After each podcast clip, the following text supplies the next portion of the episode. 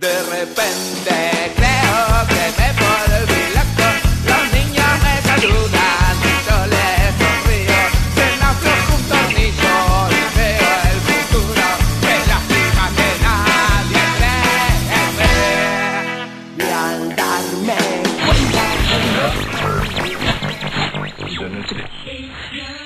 Bueno, para adentrarnos con la última entrevista del día de hoy, y es que hace unos días, por intermedio del canciller Felipe Sola, se supo que se está por firmar, o está en eso, el acuerdo de asociación estratégica con China, que no es, no sería Argentina el único país que estaría adhiriendo a este acuerdo, y el cual está avanzando con una velocidad o una prepotencia que como mínimo es alertante individualmente como en muchos sectores.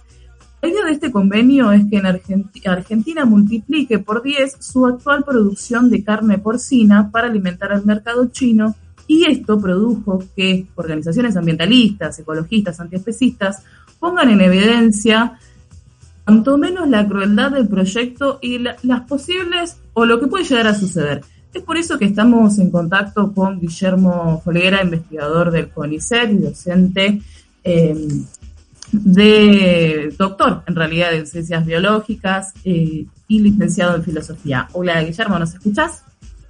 Sí, perfecto. ¿Cómo están? ¿Bien? ¿Qué tal? ¿Cómo estás? Muchísimas gracias por este tiempo. Gracias.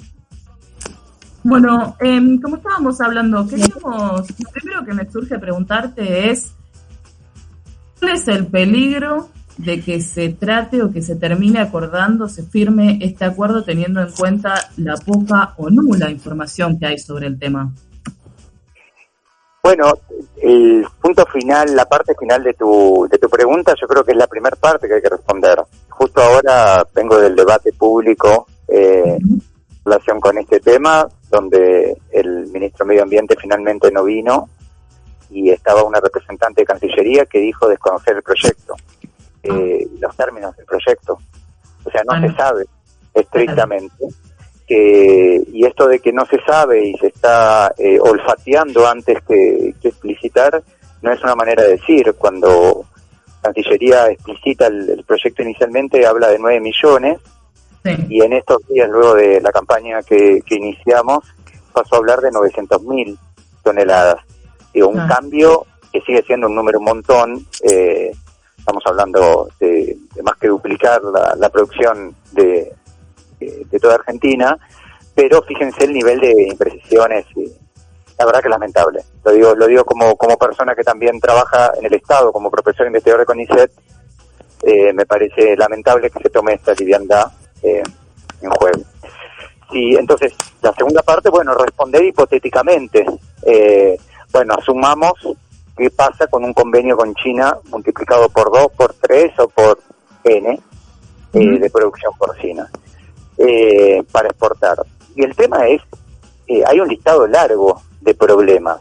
El primero y quizás hasta más obvio eh, es que estamos en un contexto de una pandemia con origen zoonótico y se sabe que este tipo de producción eh, es generadora de, de patógenos. ¿no? Entonces, digo, fíjate hasta qué punto el, el nivel de inconsciencia eh, de un proyecto que evidentemente venía previamente, que China quiere sacar a la producción de chanchos de su territorio, tuvo varias mortalidades.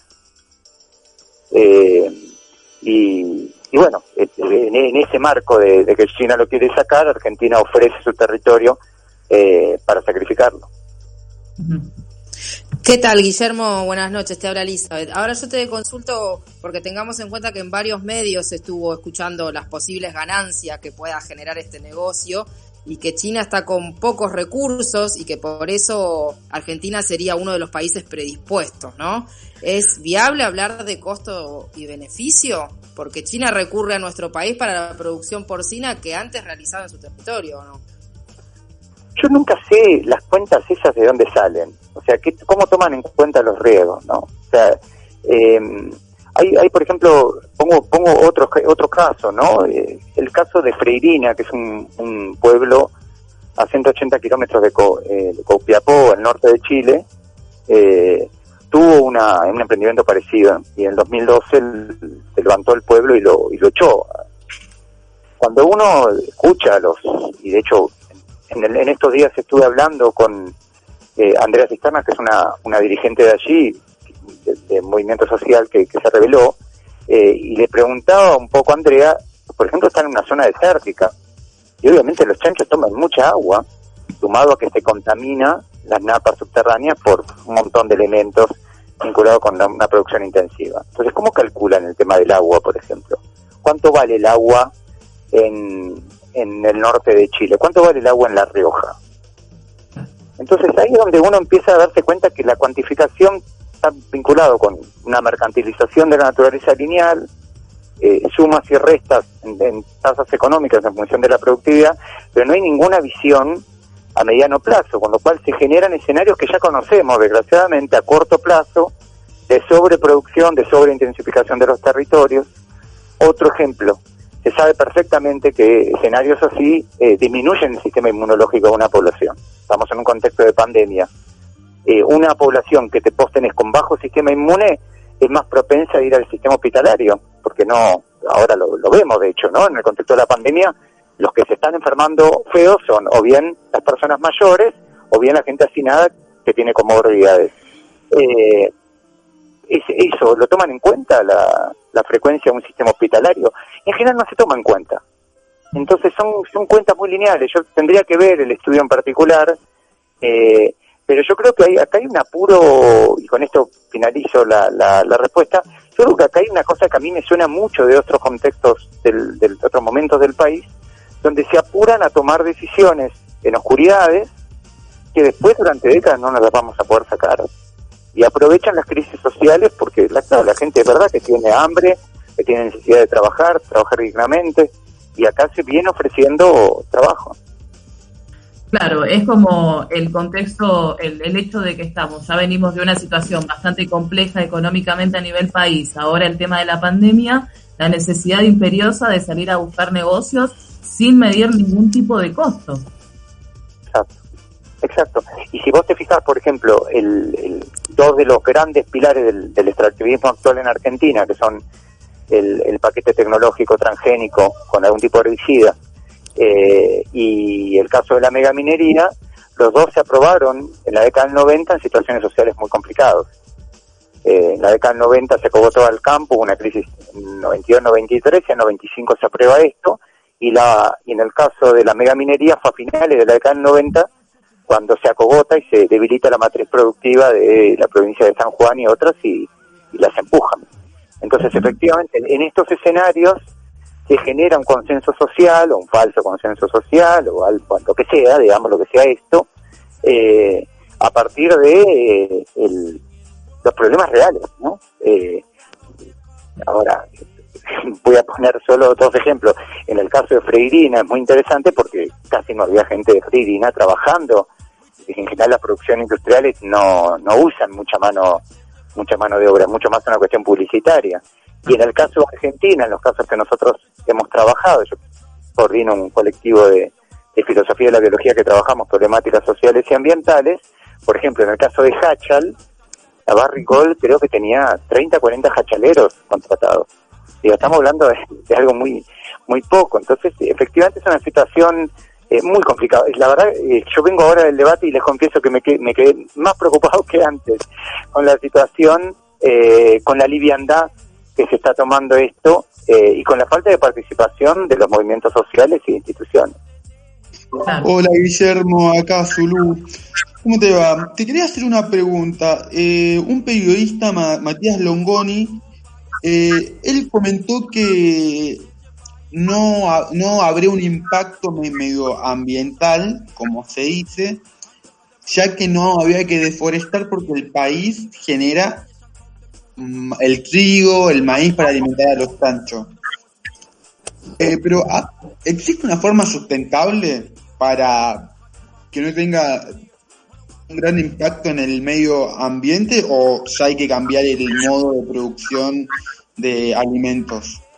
Claro, está bien. Este, Correcto.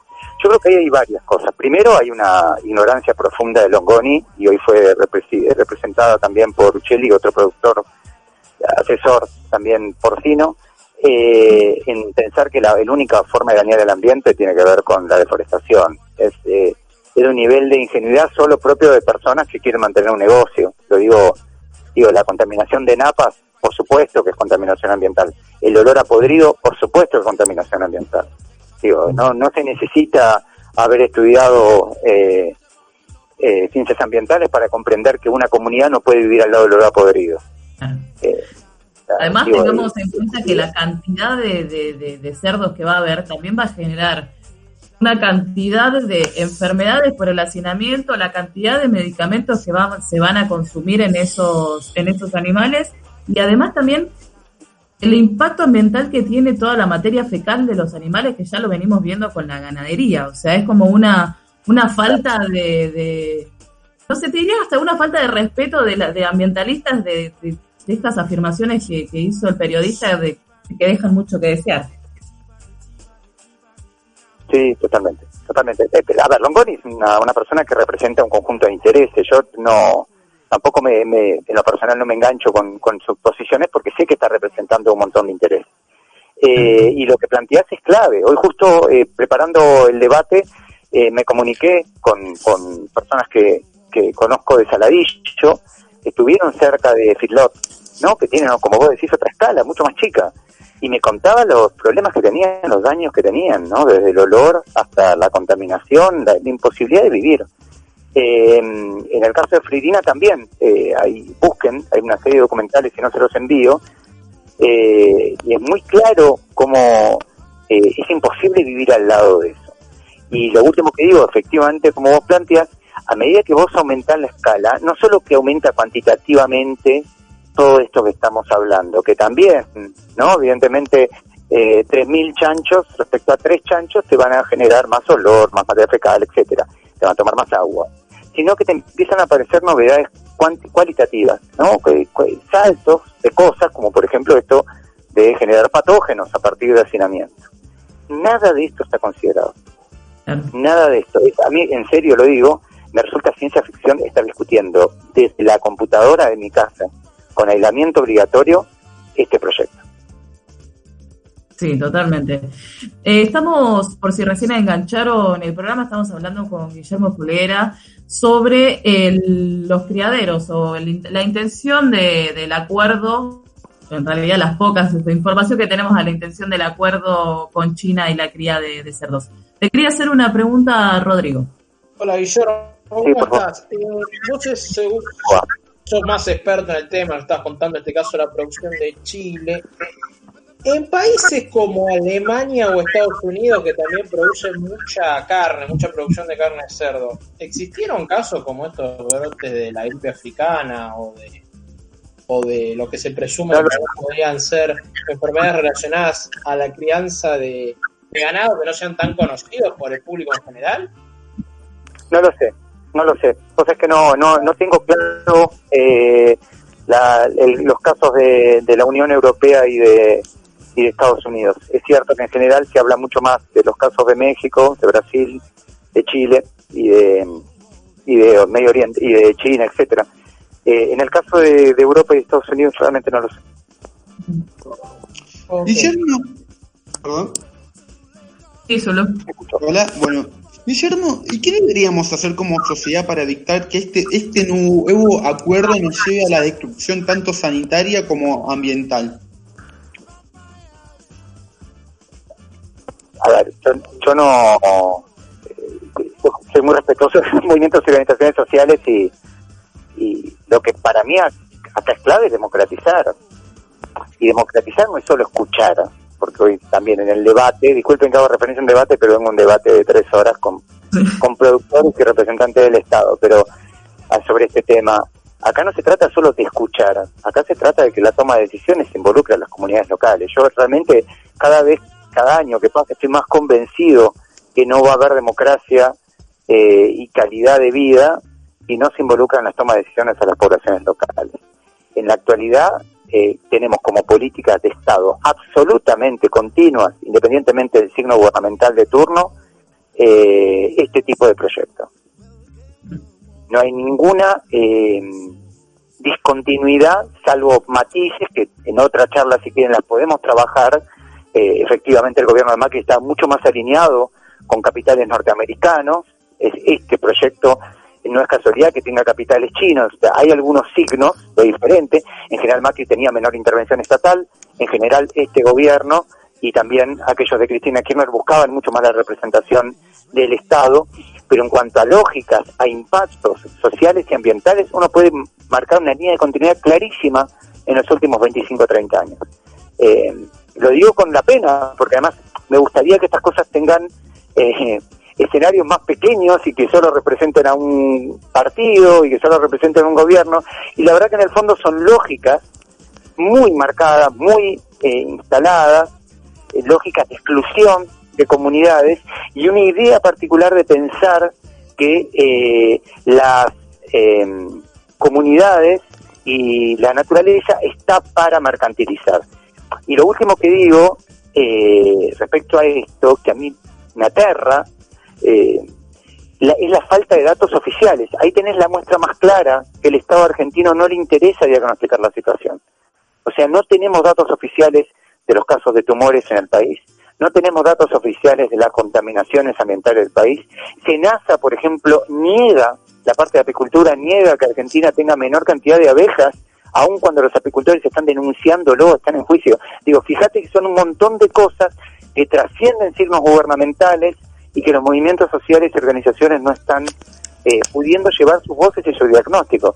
Y yo creo que ese, eso es lo que hay que, realmente lo pido, ¿eh? digo, eh, creo que eso es lo que hay que exigir.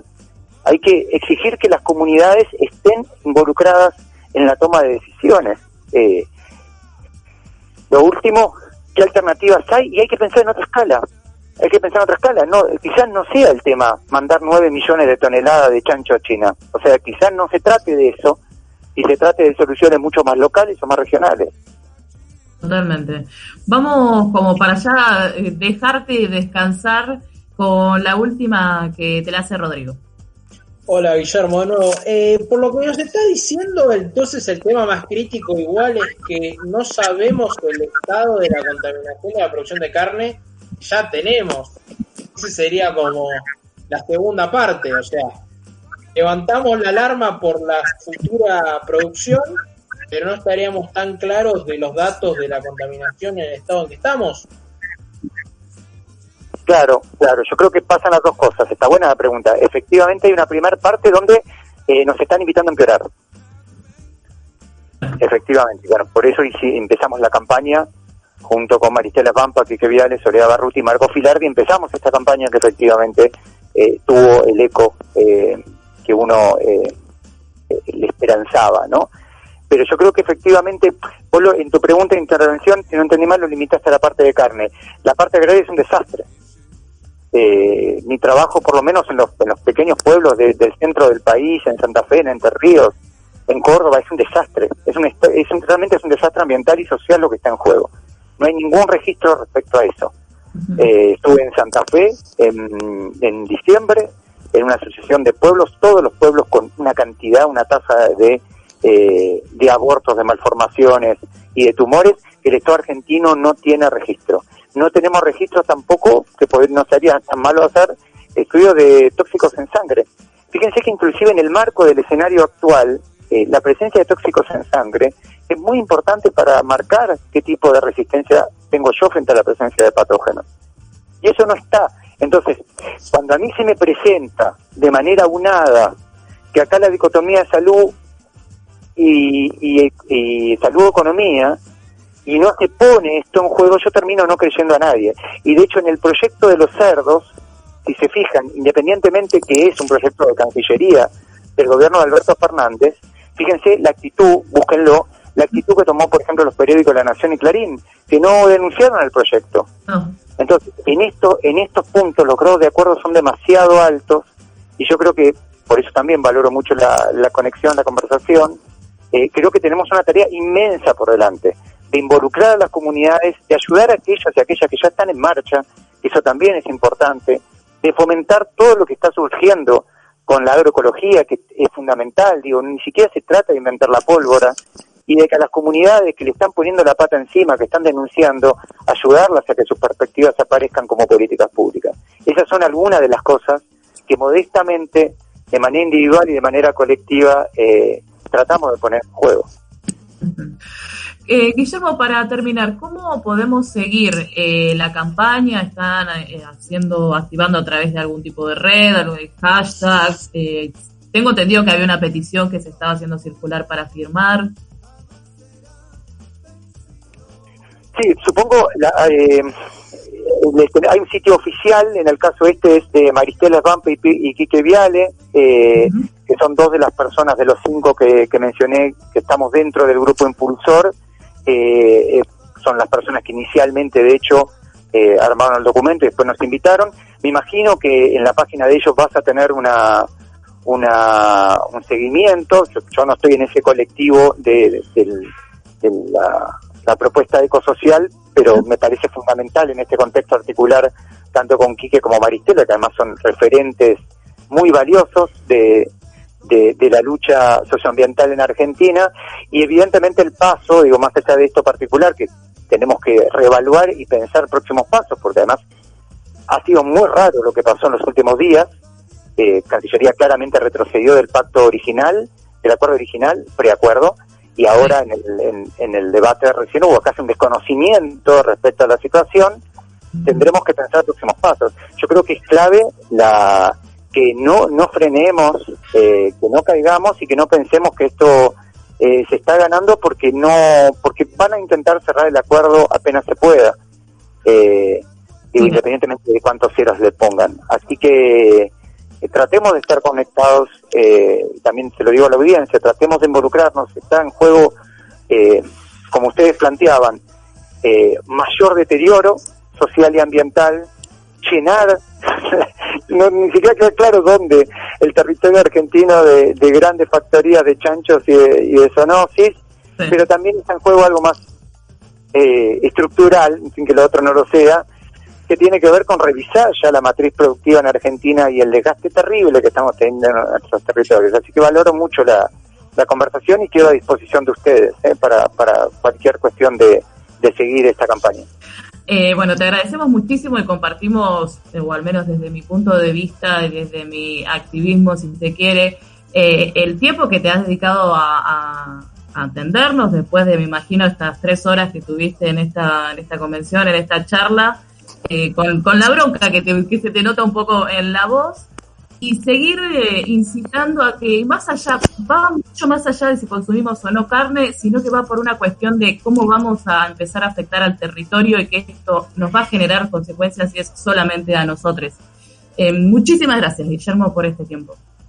Exacto. No, un, comentario, porque de hecho eh, pasó eso durante el debate, para que vean el tono del debate, el representante de el asesor del proyecto del preacuerdo, eh, en la mitad intentaba plantear que el problema era comer cerdo. Yo le tuve que recordar que este mediodía, en serio, había comido cerdo. Hice, hice un pedazo de, carne de cerdo a la parrilla porque es como, me, me, pero realmente me sorprendía. Entonces yo creo que todo el tiempo nos van a estar desviando y efectivamente tengo enojo eh, porque sueño con otro tipo de, de política pública y con además me parece que el Estado argentino tiene que tener una actitud más clara respecto a la defensa del ambiente eh, y a eh, una clarificación respecto a los proyectos que están en juego. Así que de vuelta, el agradecido soy yo y les mando un fuerte abrazo. Muchísimas gracias. Estábamos hablando con Guillermo, que bueno, nos estuvo contando sobre el acuerdo que se va a estar firmando próximamente. Esperemos poder generar algún tipo de debate y de acción colectiva y como estábamos hablando, es momento de unir y dejar de lado las diferencias. Si la cuestión es antiespecista, claramente vamos a seguir siendo antiespecistas, pero en este momento tenemos un bien común y es evitar este, este atropello a, a los animales y a nuestro, a nuestro territorio. este programa.